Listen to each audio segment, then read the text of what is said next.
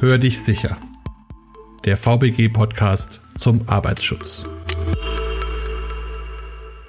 Herzlich willkommen zu einer neuen Folge unseres Podcasts Hör dich sicher. Heute beschäftigen wir uns mit dem Thema Bildungseinrichtungen in den Zeiten der Corona-Epidemie. Als Gesprächspartnerinnen haben wir Romy Krug, Aufsichtsperson und Koordinatorin des Präventionsfeldes Bildungseinrichtungen der VBG und Tonia Zahn, Referentin Pädagogik und stellvertretende Leiterin der VBG Akademien. Stellen Sie sich doch bitte unseren Hörern kurz selbst vor. Mein Name ist Romy Krug. Ich bin Aufsichtsperson bei der VBG in der Bezirksverwaltung in Dresden. Meine Aufgaben sind dabei die Beratung und Überwachung der Mitgliedsunternehmen, die Untersuchung von Arbeitsunfällen in den Betrieben und außerdem die Dozententätigkeit in den Akademien der VBG. Ich bin außerdem auch Koordinatorin des Präventionsfeldes Bildungseinrichtungen der VBG. Das heißt konkret, dass ich für die Branche der Bildungseinrichtungen Präventionsangebote entwickle und aktualisiere. Dazu gehören zum Beispiel Schriften, Seminare, der Internetauftritt auf der Branchenseite und ich arbeite in dem Zusammenhang auch in übergreifenden Gremien mit, zum Beispiel bei der DGUV oder halte den Kontakt zu Branchenverbänden. Mein Name ist Tonia Zahn. Ich bin Referentin Pädagogik und stellvertretende Akademieleitung bei der VBG. Mein Dienstort ist die Akademie in Gevelinghausen im Sauerland und ich bin zuständig für alle Standorte der VBG Akademien. Wer also schon einmal ein Seminar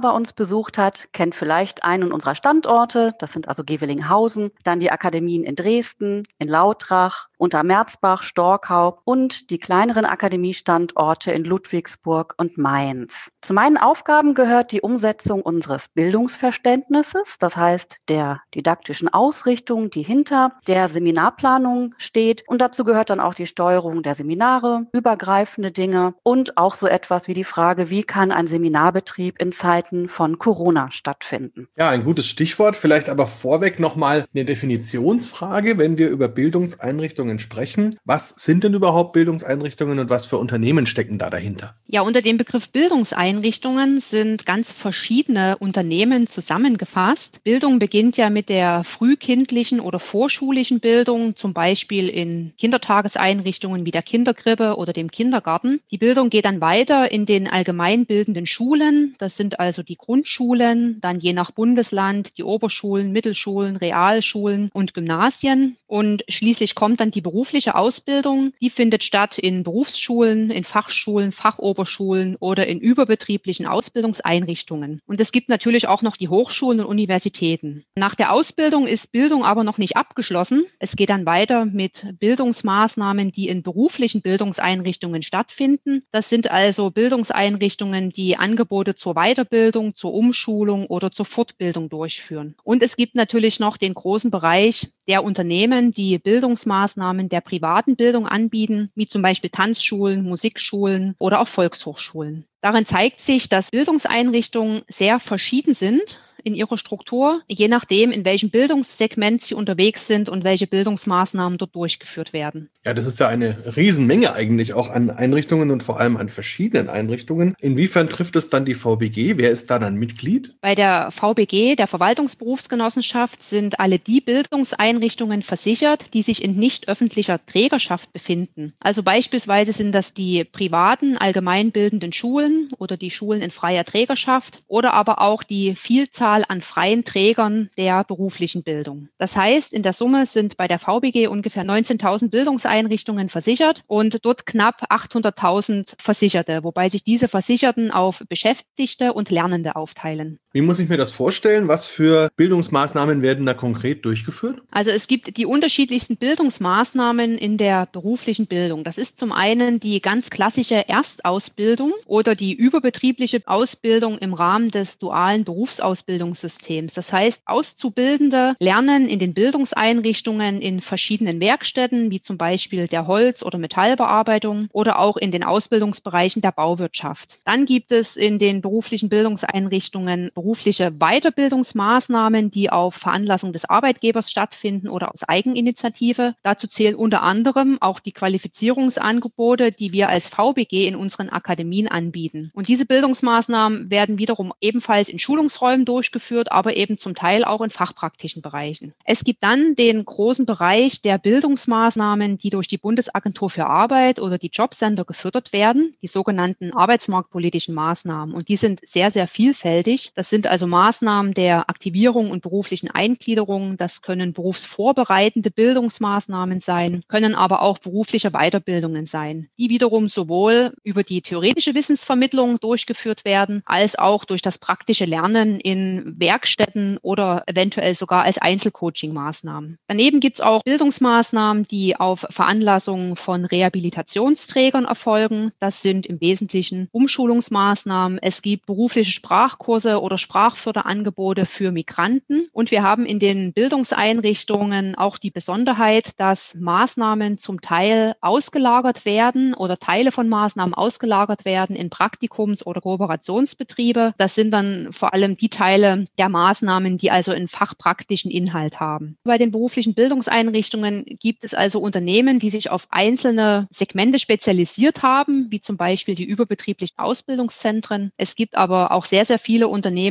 die unterschiedlichste Bildungsmaßnahmen durchführen. Da gibt es ja viele Herausforderungen wahrscheinlich jetzt aufgrund der Pandemie, wo überall eben man überlegen muss, wie man das sinnvoll weiter betreiben kann. Was hat man denn da so festgestellt oder identifiziert? Wo kann man sich oder wo muss man sich damit beschäftigen? Naja, es gibt also zum einen diese beruflichen Bildungseinrichtungen mit ihren unterschiedlichsten Maßnahmen. Die sind auch dadurch gekennzeichnet, dass wir die ständig wechselnden Teilnehmer haben, beziehungsweise Teilnehmergruppen. Es gibt unterschiedlichste Räumlichkeiten von Unterrichtsräumen bis hin zu Werkstätten. Und wir haben noch so flankierende Bereiche wie Pausen- und Mensa-Bereiche und den Einsatz von externen Dozenten und Lehrkräften. Und die Bildungseinrichtungen vor diesem Hintergrund müssen also jetzt diese grundsätzlichen Maßnahmen zur Bekämpfung der SARS-CoV-2-Epidemie umsetzen. Das sind ja bekanntermaßen die Einhaltung des Mindestabstandes, Umsetzung von Hygieneregeln, die Nutzung von Mund-Nase-Bedeckung und Lüftungen. Und das stellt die Bildungseinrichtungen vor sehr große Herausforderungen. Und es stellen sich da sehr viele Fragen für die Bildungseinrichtungen. Eben zum Beispiel, wie können die Abstandsregeln denn überhaupt umgesetzt werden, wenn da ständig die Teilnehmer wechseln und wenn wir unterschiedlichste Bildungsangebote gleichzeitig durchführen? Wann müssen denn nun konkret Mund-Nase-Bedeckungen in der Bildungseinrichtung getragen werden? Es stellen sich Fragen nach der Lüftung, wie oft muss gelüftet werden, wie können überhaupt die Werkstätten und Unterrichtsräume gelüftet werden. Und dann gibt es auch so zentrale Fragen, dürfen denn überhaupt Tätigkeiten von mehreren Personen, von mehreren Auszubildenden gleichzeitig durchgeführt werden? Das ist ja ein ganzer Rattenschwanz an Fragen. Was müssen denn so Bildungseinrichtungen konkret jetzt tun, damit man sicher und gesund arbeiten kann? Zunächst einmal ist es wichtig, einen internen Krisenstab einzurichten oder ein internes Gremium, was sich mit den Fragen der SARS-CoV-2-Epidemie beschäftigt. In diesem Krisenstab sollte die Bildungsstättenleitung vertreten sein und es sollten Vertreter der Beschäftigten vorhanden sein, also zum Beispiel Sicherheitsbeauftragte, ausgewählte Lehrkräfte oder Ausbilder oder gegebenenfalls auch weitere Beschäftigte. Und es ist wichtig, dass die Fachkraft für Arbeitssicherheit der Bildungseinrichtung und der Betriebsarzt mit vertreten sind. Es ist natürlich auch möglich, dass dieser interne Krisenstab oder dieses Gremium in den Arbeitsschutzausschuss integriert wird und dass dort die Abstimmung über die erforderlichen Schutzmaßnahmen erfolgt. Es ist weiterhin notwendig, dass die Gefährdungsbeurteilung aktualisiert wird und dass im Rahmen der Gefährdungsbeurteilung die erforderlichen Maßnahmen festgelegt und dokumentiert werden. Dazu gehört auch, dass geprüft wird, inwiefern für besonders schutzbedürftige Personen zusätzliche individuelle Maßnahmen erforderlich sind. Und es gehört auch dazu, dass die zusätzlichen psychischen Belastungen berücksichtigt werden,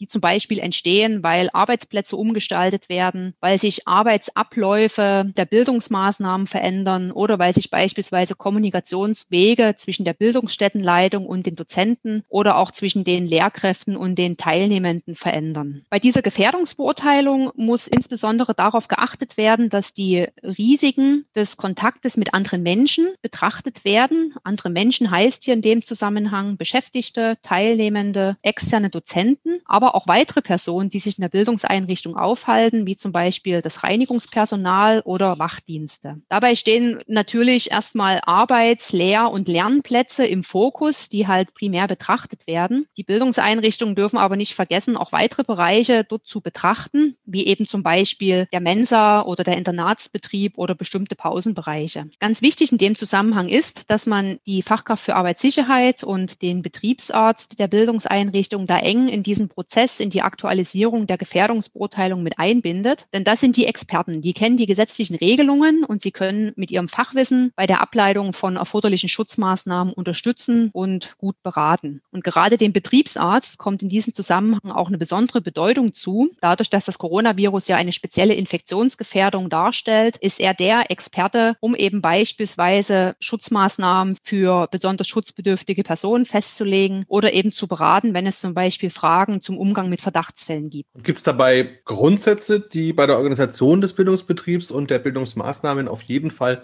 beachtet werden müssen? Ja, auf alle Fälle. Also ein Grundsatz ist die Einhaltung des Mindestabstandes von 1,5 Metern. Dieser Grundsatz hat oberste Priorität bei der Planung und Durchführung der Bildungsmaßnahmen, denn er soll zwischen allen Personen sowohl während der Maßnahmendurchführung als auch während der Pausen eingehalten werden. Und er gilt natürlich weiterhin auch im Verwaltungsbereich der Unternehmen und bei besonderen Situationen, wie es zum Beispiel bei Prüfungen der Fall sein kann. Dieser Mindestabstand oder die Einhaltung des Mindestabstandes kann durch technische Maßnahmen umgesetzt umgesetzt werden, indem zum Beispiel die Tische und die Arbeitsplätze, die Lernplätze entsprechend angeordnet werden. Es sind aber auch arbeitsorganisatorische Lösungen möglich. Ich denke hier zum Beispiel an die Verkleinerung von Gruppen, die dann zeitlich versetzt in den Räumen sind oder dass methodisch-didaktische Konzepte angepasst werden, sodass der Mindestabstand immer eingehalten werden kann. Also beispielsweise, indem man Gruppenarbeiten anpasst oder vielleicht sogar auf Gruppenarbeiten verzichtet. Es sind also alle Bildungsmaßnahmen und die Abläufe zunächst dahingehend zu prüfen, wie der Mindestabstand eingehalten werden kann. Dabei müssen auch weitere Aufenthaltsbereiche mit einbezogen werden. Und aus diesen Überlegungen heraus kann man sich dann die maximal mögliche Teilnehmeranzahl in der Bildungseinrichtung ermitteln, die dann natürlich wiederum auch die Grundlage ist für die Personalplanung. Gerade in den Bildungseinrichtungen ist es aber so, dass ein vereinzeltes Arbeiten nicht immer möglich ist. Zum Teil müssen Tätigkeiten durch mehrere Personen ausgeführt werden, damit das Bildungsziel erreicht werden kann. Und für diese Fälle sollen kleine feste Teams gebildet werden. Und diese Teams sollen eben dann für die Dauer der Bildungsmaßnahme zusammenarbeiten. Da innerhalb der Teams der Mindestabstand dann nicht eingehalten werden kann, ist es dann auch erforderlich, dass dort Mund-Nase-Bedeckungen getragen werden. Das gilt im Übrigen generell bei unvermeidbarem Kontakt zu anderen Personen und bei der Nichteinhaltung des Mindestabstandes, dass Mund-Nase-Bedeckungen getragen werden. Ein anderes Beispiel wäre zum Beispiel, wenn ein Ausbilder an einer Maschine den sicheren Betrieb oder den sicheren Umgang mit der Maschine den Teilnehmenden erläutert. Neben der Einhaltung des Mindestabstandes ist es auch wichtig, dass eine regelmäßige Händehygiene ermöglicht wird und dass die Räume und Kontaktflächen regelmäßig gereinigt werden. Und gerade jetzt in der kalten Jahreszeit ist auch auf die regelmäßige und ausreichende Lüftung der Räume zu achten. Und wenn wir jetzt konkret an die VBG denken, inwiefern kann die unterstützen? Was gibt es da für Handlungshilfen? Wie berät sie? Na, zunächst einmal kann sich jedes Mitgliedsunternehmen der VBG natürlich persönlich beraten lassen. Das heißt, es besteht die Möglichkeit der telefonischen Beratung oder aber der persönlichen Beratung im Unternehmen durch die entsprechende Aufsichtsperson. Dazu wäre die Empfehlung, dass sich die Bildungseinrichtungen telefonisch an ihre zuständige Bezirksverwaltung mit ihrem Anliegen wenden. Auf der anderen Seite gibt es umfangreiche Handlungshilfen für Bildungseinrichtungen, die auf der VBG-Branchenseite für diese Branche zusammengefasst sind. Das sind zum einen zwei branchenspezifische Handlungshilfen zum SARS-CoV-2-Arbeitsschutzstandard, und zwar einmal für Unternehmen der beruflichen Bildung und zum anderen für Unternehmen, die Angebote zur privaten Bildung durchführen. Und auf dieser Seite sind weiterhin auch Hinweise zum richtigen Lüften in Bildungseinrichtungen enthalten, sowie die Verlinkung zu anderen Praxishilfen, zum Beispiel der DGUV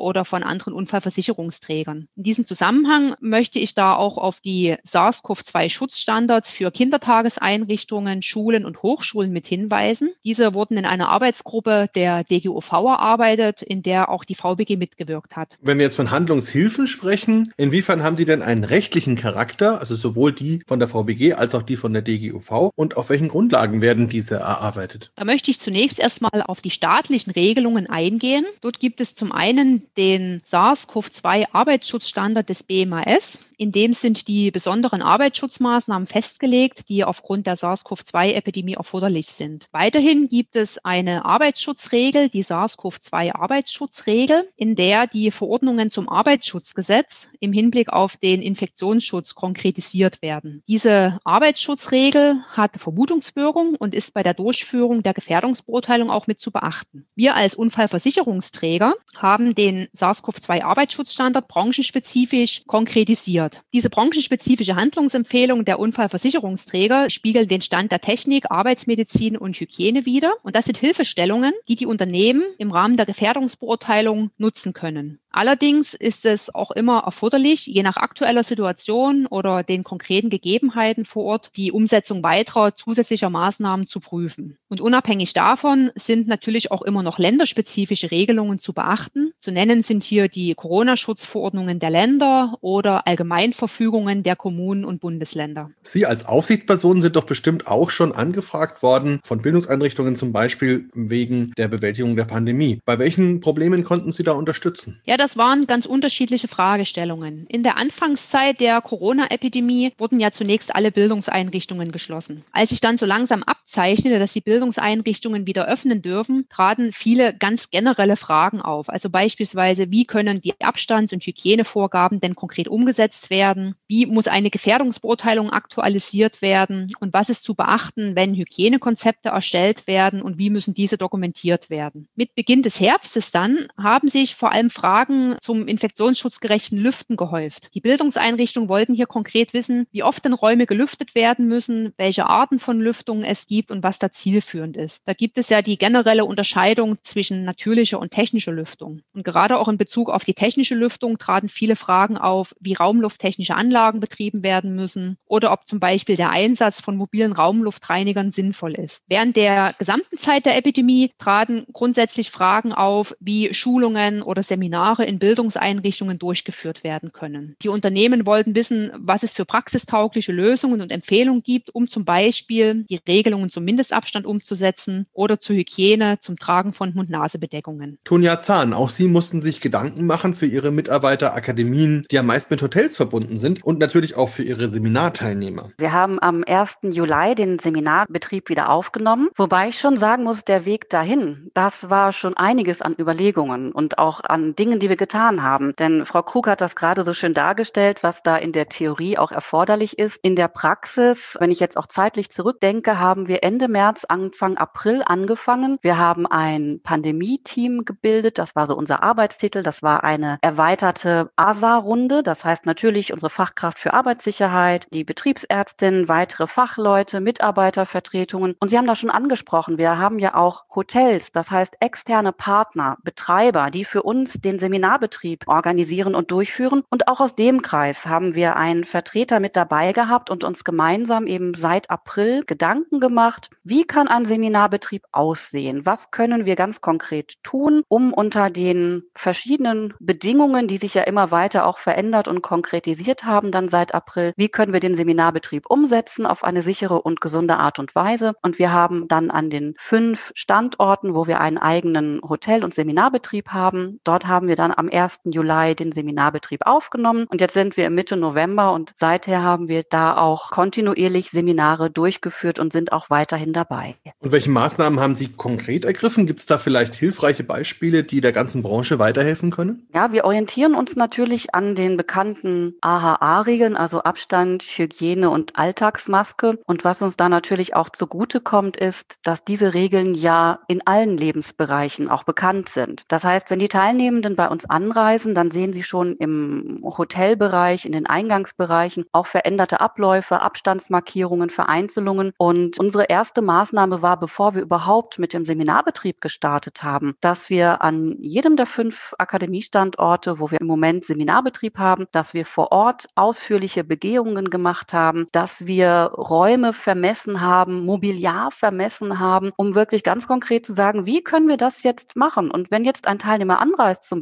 Beispiel, ist es so, er bekommt in unserem Restaurantbereich für den gesamten Aufenthalt einen eigenen persönlichen Platz zugewiesen, dass wir da einfach auch genau schauen können, wo sind Menschen positioniert, wie sind sie da auch in den verschiedenen Bereichen dann auch im Austausch zueinander. Und das Gleiche gilt dann auch für den Seminarbereich, wo sich die Menschen dann bei ihrer Ankunft, bei ihrem Eintritt in den Seminarraum einen Platz auswählen, der dann für den gesamten Seminaraufenthalt gilt. Und für uns ist wirklich die oberste Prämisse, dass mindestens anderthalb Meter Abstand zwischen den beteiligten Personen, dass wir das wirklich auch umsetzen können. Und nur da, wo es nicht ging, dort haben wir dann nach organisatorischen Maßnahmen gegriffen. Wir haben also einige Restaurantbereiche zum Beispiel, wo wir dann mit Abtrennungen arbeiten jetzt in dem Moment. Das heißt, dass da dann in den Restaurants andere zusätzliche Maßnahmen auch ergriffen werden. Ich habe jetzt schon rausgehört, gerade der Abstand ist ein wichtiges Thema. Trotzdem stelle ich mir das gerade ein bisschen schwierig vor. Wie funktioniert es denn in so einem Klassenzimmer, sage ich jetzt mal ganz banal? Wie kann man da den Abstand hinbekommen? Ja, in unserem unseren Seminarräumen haben wir unter Normalbedingungen Platz für bis zu 18 Personen plus ein Dozententeam. Und jetzt in der aktuellen Pandemiesituation haben wir das im Prinzip fast überall halbiert. Das heißt, wir haben die Anzahl der anwesenden Personen auf dem Gelände deutlich verringert. Damit verringern wir natürlich auch mögliche Kontaktpunkte. Wenn ich statt 100 Personen nur 50 Personen auf dem Gelände habe, dann ist das schon eine gute Maßnahme, dass wir auch Flüsse von Menschenströmen steuern. Wenn Sie sich vorstellen, wir haben eine bestimmte Startzeit, da bewegen sich dann alle in Richtung Seminarraum, dann haben wir Pausenzeiten, dann ist natürlich der Tross der Menschen, die sich Richtung Kaffee bewegen, ganz einheitlich. Und da haben wir ganz klar gesagt, wir machen eine Verringerung der Teilnehmerzahlen, dass wir eben jetzt auch nicht alle Menschen, die sich angemeldet haben, teilweise auch bei uns dann begrüßen können. Wir haben zusätzliche Termine neu einrichten können, um die Anfragen dann auch bedienen zu können. Und was wir zusätzlich gemacht haben, ist, dass wir auch zwei unterschiedliche Zeitrhythmen im Seminarbetrieb umsetzen. Das heißt ganz konkret, wir haben eine Gruppe, die morgens zum Beispiel um 8 Uhr beginnt und ein anderes Seminar, was im gleichen Gebäude auch den Seminarraum hat, beginnt erst eine Stunde später. Das heißt, wir haben alle Zeiten zeitlich so versetzt, dass die Menschen sich deutlich weniger begegnen, als es sonst im normalen Ablauf der Fall gewesen wäre. Und spätestens, wenn mir Kollegen sagen, oh, ich war hier in der Akademie Gevelinghausen vor Ort, aber ich habe ja gar keinen Kollegen getroffen, dann sage ich einerseits ist das sehr, sehr schade, dass wir uns nicht so wie sonst üblich schon mal im Pausenbereich treffen. Aber es ist eine Bestätigung dafür, dass das sehr, sehr gut funktioniert. Ja, das klingt wirklich gut. Das heißt also, Abstand kann man umsetzen. Blieb der nächste Buchstabe das H, das ja für Hygiene steht. Wie hat man da Hygienemaßnahmen sinnvoll ergriffen? Zusätzlich zu den schon immer umgesetzten Hygiene- und Reinigungsmaßnahmen, ohne die ja natürlich auch ein Seminar- und Akademiebetrieb gar nicht funktionieren kann, haben wir noch deutlich zusätzliche Reinigungs- und Hygienepläne entwickelt. Da war für uns ganz wichtig, dass wir mit unseren Dienstleistern uns ganz eng ausgetauscht haben. Das heißt, mit den Hotels, mit den Betreibern, mit weiteren Dienstleistern, die für uns teilweise dann diese Leistung erbringen. Das heißt ganz konkret, deutlich häufiger werden die Sanitärbereiche gereinigt. Es werden die Handläufe, Türklinken in einem ganz kurzen, knappen Rhythmus gereinigt. Bei mir fällt das immer im Büro auf, dass ich am Anfang mich immer gewundert habe, wer denn da draußen an der Tür rüttelt und nicht reinkommt, bis ich dann festgestellt habe, das sind die Kolleginnen aus dem Reinigungsbereich, die natürlich so alle halbe Stunde mit dem Reinigungstuch vorbeigehen, das gut desinfizieren, dass wir einfach diese Griffflächen, die von mehreren Menschen auch unterschiedlich genutzt werden, auch gut reinigen können. Und wenn wir jetzt in den Seminarbereich schauen, das ist ja etwas, wo wir auch mit Dingen arbeiten, da haben wir uns sehr gut überlegt, wie gehen wir mit unseren Arbeitsmitteln um. Frau Krug hatte das eben auch schon gesagt, es geht ja auch darum, methodisch, didaktisch Dinge umzusetzen. Und manche Gruppenarbeiten, wo wir sonst immer auch schon gesagt haben, Mensch, ne, nutzen Sie ein gleiches Arbeitsmittel, tauschen Sie Arbeitsmaterialien mal aus, wo wir einfach auch sehr deutlich die Teilnehmenden eingeladen haben, auch ungesteuert sich auszutauschen und Dinge auch gemeinsam weiterzugeben. Da sind wir jetzt dazu übergegangen, dass wir sagen, das möchten wir nicht. Das heißt, das vermeiden wir. Wenn wir mit Exponaten arbeiten, schauen wir, dass die Dinge entsprechend mit Abstand betrachtet werden, wenn sie dann in irgendeiner Form auch genutzt werden, dass dann auch ausreichend Desinfektionsmöglichkeiten zur Verfügung stehen, dass wir ausreichend Reinigungsmöglichkeiten haben. Und eine Sache vielleicht gerade noch, weil Sie sagen, wie sieht das aus mit der Hygiene? Wir haben in allen Eingangsbereichen natürlich auch zuhauf Möglichkeiten zur Händedesinfektion auch zusätzlich mit eingerichtet. Das heißt, zusätzlich zu den normalen Reinigungsmöglichkeiten über ausreichendes Waschen und andere Dinge, zusätzlich dazu haben wir dann einfach auch noch weitere Dinge auch noch mit umgesetzt. Müssen bei Ihnen in den Akademien Mund-Nase-Bedeckungen getragen werden? Das kann ich ganz klar mit Ja beantworten. Inzwischen ist es so, dass wir in allen Innenbereichen die Pflicht haben, eine Mund-Nase-Bedeckung zu tragen. Ausgenommen ist natürlich der Sitzplatz im Restaurant. Wie soll ich Essens- oder Nahrung zu mir nehmen, wenn ich eine Maske trage? Das ist ganz klar. Im Seminarraum, im Seminarbereich haben wir inzwischen auch vollständig dann die Pflicht, eine Mund-Nasen-Bedeckung zu tragen. Das heißt, zusätzlich zu den Abständen, die die Menschen einhalten, das heißt, wir sind dabei geblieben, dass die Menschen an Einzeltischen sitzen, dass sie wirklich auch gut mit Abstand sich im Raum verteilen. Und wir haben zusätzlich uns entschieden, jetzt in der aktuellen Situation auch noch die Pflicht, eine Mund-Nasen-Bedeckung am Platz zu tragen, mit einzuführen. Okay, das sind ja viele, viele Maßnahmen, viele, viele Regeln und denke ich mal auch ein ziemlich hoher Informationsbedarf. Wie bringen Sie das denn rüber, dass alle auch wissen, welche Regeln gelten? Das ist eine der großen Herausforderungen, mit denen wir tatsächlich im Moment zu tun haben. Wir haben es im Moment so gelöst, dass wir den Teilnehmenden mit ihrer Einladung noch weitere ausführliche Informationen zusenden. Das läuft bei uns so ab, dass die Teilnehmenden ungefähr so vier Wochen vor dem konkreten Seminartermin nochmal eine ausführliche Einladung bekommen. Und da haben wir dann einen zusätzlichen Überblick zusammengestellt, der natürlich auch fortlaufend aktualisiert wird, wo die Teilnehmenden sehen und lesen können, was sind die aktuellen Regelungen und Maßnahmen. Das heißt, dass wir auch die Teilnehmenden ganz klar informieren, wenn sie Krankheitssymptome haben, wenn sie sich nicht fit fühlen oder wenn sie vielleicht auch Kontakt zu jemandem hatten in einem gewissen Zeitraum, der positiv getestet worden ist, dass wir dann einfach die Teilnehmenden auch vorab schon informieren, reisen Sie bitte nicht an. Das heißt, vorab bekommen die Teilnehmenden schon einen guten Informationsüberblick, dass sie einfach wissen, was kommt auf sie zu, wenn sie hier anreisen. Wenn die Teilnehmenden dann hier vor Ort sind, bekommen sie in der Regel im Hotel schon eine Information, wie das mit den Mahlzeiten aussieht. Denn wir haben es jetzt auch so gemacht, sonst ist das wie in anderen Hotels auch üblich, dass wir alle Mahlzeiten in Buffetform angeboten haben. Jetzt unter Corona-Bedingungen können wir das nicht. Und selbst wenn es einige Lockerungen in einigen Bundesländern inzwischen schon geben kann, haben wir uns entschieden, das machen wir nicht, sondern es bleibt jetzt im Moment dabei, dass die Teilnehmenden ihre Mahlzeiten am Platz serviert bekommen. Das heißt, darüber bekommen sie direkt schon beim Einchecken eine Information. Und wir versuchen das auch so ein bisschen situationsgebunden dann auch zu dosieren, die Information. Das heißt, da gibt es die erste Information im Hotel und dann gibt es einen weiteren Informationsblock, wenn der Seminarbeginn stattfindet. Zu Beginn weisen dann die Dozentinnen, die Dozenten,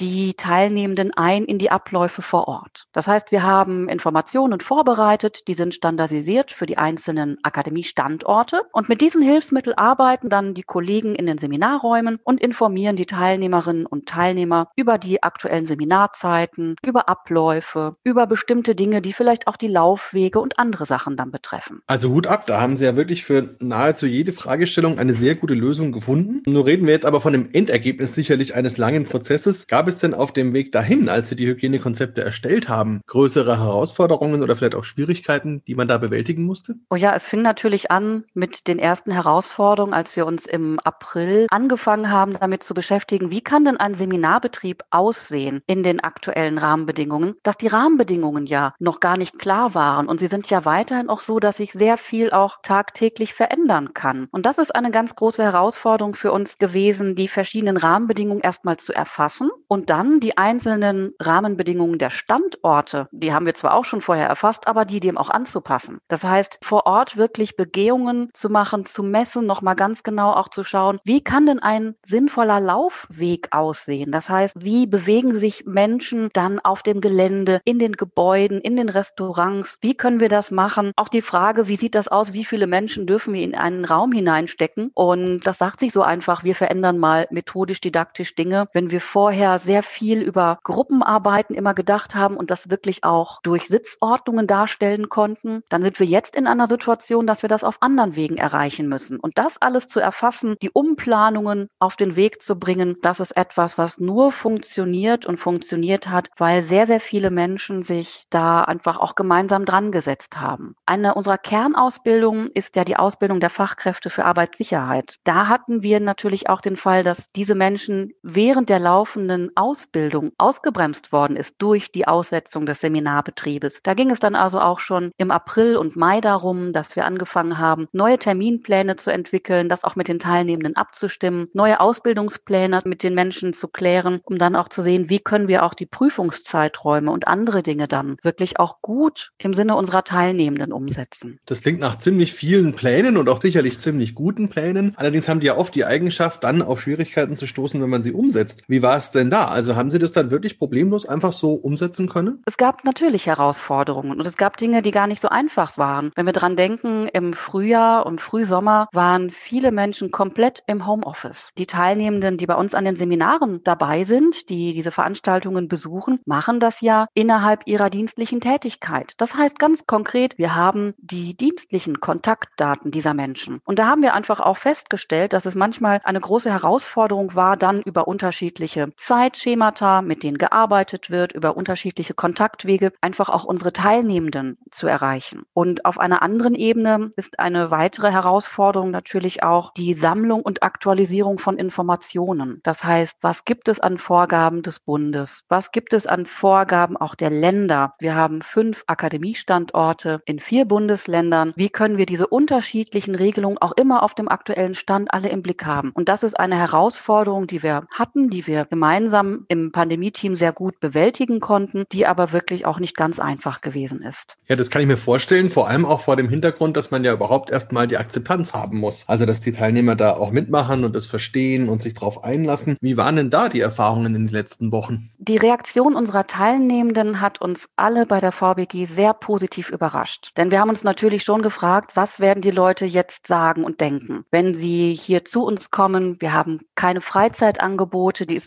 sonst im Normalbetrieb ja auch natürlich gibt. Wir haben die Leute über die Vereinzelungen schon mit Abläufen konfrontiert, die anders sind, als sie es aus unseren Abläufen und auch aus anderen Seminarbereichen kennen. Und alle haben sehr positiv darauf reagiert. Es gab so Aussagen wie, oh, das ist aber schon fast zu sicher gefühlt, was dann aber auch direkt relativiert wurde mit dem Hinweis, na ja, wenn eine Berufsgenossenschaft die eigenen Vorgaben, die zum Beispiel auch im Verantwortungsbereich von Frau Krug mit erarbeitet und entwickelt werden, wenn wir es denn selber nicht umsetzen würden, wäre das natürlich auch schon ein nicht ganz so gutes Bild, was wir nach außen abgeben. Und durchgängig ist es so, wir bekommen überaus positive Rückmeldungen von Teilnehmenden, die uns einfach auch melden und sagen, dass sie es als ein sehr gutes Beispiel auch ansehen, dass wir mit unserem Seminarbetrieb und unseren Maßnahmen zeigen, wie in dieser aktuellen Pandemiesituation ein sicherer und guter Seminarbetrieb ablaufen kann. Und die größte Herausforderung, was manche uns zurückmelden, ist tatsächlich, wenn Teilnehmende schon unter anderen Bedingungen bei uns zu Gast waren und auch bestimmte Laufwege oder bestimmte Abläufe kennen, einfach auch dieses Umlernen. Dass eine Tür, durch die ich bei anderen Seminaren immer gegangen bin, bestimmte Wege in dem Pausenbereich, dass die einfach jetzt gesperrt sind oder nur im Einbahnstraßensystem funktionieren. Das sind dann Herausforderungen, die aber natürlich auch mit viel Verständnis und auch mit viel gemeinsamen Mittun dann umgesetzt wurden. Wenn Sie jetzt weiter sehen, also die Pandemie scheint ja nicht vorbei zu sein. Das heißt, Sie werden sicherlich noch Wochen oder Monate mit dem Thema konfrontiert sein. Wie ist denn für Sie der Ausblick? Kann es so weitergehen? Muss man da immer wieder nachschärfen? Wie sind Sie da in der Kommunikation? Also wir schärfen tatsächlich, ich würde fast sagen stündlich, aber wir schärfen natürlich kontinuierlich unser Konzept. Das, was wir uns im April und Mai erarbeitet haben, ist seither schon in ganz vielen überarbeiteten Versionen ergänzt worden, weil wir natürlich neue Erkenntnisse und andere Erkenntnisse haben. Und es funktioniert, es geht für uns auch weiter und es funktioniert einfach auch nur, weil so viele Menschen daran mit beteiligt sind. Einerseits mit den Hinweisen und Ergänzungen, die aus allen Bereichen kommen, aber natürlich auch, wenn ich auf die Seminardurchführung schaue, dass ein ganz großes Dankeschön an die durchführenden Kolleginnen und Kolleginnen geht. Das heißt, die aus den Bezirksverwaltungen, aus unseren Akademien kommen, die Kolleginnen, die in der Seminarorganisation, in den Buchungsstellen sind und unsere Betreiber. Wir alle gemeinsam haben mit Einschränkungen oder mit Veränderungen zu tun, wo wir merken, es funktioniert, aber die natürlich auch viel Energie kosten. Und das heißt, wir füllen dieses Konzept gemeinsam mit Leben und wie es weitergeht, naja, es wird so weitergehen, dass wir im Moment diesen eingeschränkten Seminarbetrieb, den wir haben, soweit es mit den Rahmenbedingungen geht, fortführen. Das bedeutet, dass wir natürlich auch geschaut haben, welche Seminararten können wir weiterhin durchführen. Wir haben im Oktober den Buchungsstart für das kommende Jahr, für 2021 gehabt. Und wir haben Seminare im Angebot, von denen wir hoffen, dass wir sie so, wie wir sie geplant haben, auch durchführen können. Und wir haben alle Teilnehmenden auch schon informiert, dass das natürlich im Moment in der Gesamtsituation unter Vorbehalt stattfindet, weil wir wissen, dass es ein Punkt ist, den wir auch schon unabhängig von Corona angedacht und angestoßen haben. Es geht ja auch darum, was können wir auch außerhalb von Präsenzseminaren im Online-Bereich, im digitalen Bereich haben. Und da haben wir jetzt auch in diesem Jahr schon vermehrt auch noch zusätzliche Webseminare angeboten und durchgeführt. Da gibt es zum Beispiel Angebote für Führungskräfte in Kreditinstituten, für andere Zielgruppen, für bestimmte Branchen, wo wir jetzt einen, auch schauen, welche Möglichkeiten können wir Teilnehmenden noch anbieten. Ja, und das Nachschärfen ist natürlich auch bei uns im Präventionsfeld ein permanentes Thema, denn wir haben ja die Situation, dass das Infektionsgeschehen ein sehr dynamisches ist. Ne? Das sieht man ja auch gerade aktuell an der Entwicklung der Infektionszahlen. Gleichzeitig haben wir die Situation, dass von Seiten des Bundes oder von Seiten auch der Länder sich Vorgaben, Regelungen sowohl zum Infektionsschutz als auch zum Arbeitsschutz ja immer wieder ändern und angepasst werden. Das ist natürlich auch die Herausforderung für uns, dass die Handlungshilfen, die Handlungsempfehlungen, die wir als VBG veröffentlichen und erarbeiten, dass die die natürlich regelmäßig geprüft werden müssen, dass die regelmäßig aktualisiert werden müssen. Dazu sind wir auch mit den Branchenverbänden immer wieder im Kontakt, beziehungsweise haben einen engen Kontakt auch zur DGUV als unserem Spitzenverband. Denn unser Ziel ist es an der Stelle natürlich, dass wir den Unternehmen, den Bildungseinrichtungen immer verlässliche Handlungshilfen und praxistaugliche Informationen zur Verfügung stellen können. Vielen Dank. Das ist ja wirklich ein ganz großer Kosmos, was das Thema Bildungseinrichtungen angeht und natürlich auch eine große Aufgabe in solchen Zeiten wie jetzt. Trotzdem habe ich auch das Gefühl, es ist bei Ihnen sicherlich in guten Händen. Wir werden für unsere Hörer auf jeden Fall all die Sachen, die man sich runterladen und anschauen kann, in den Show Notes verlinken und sage an Sie beide jetzt erstmal vielen, vielen Dank für die vielen Informationen und für Ihre Zeit und wünsche Ihnen heute noch einen schönen Tag. Dankeschön. Dankeschön. Auf Wiederhören.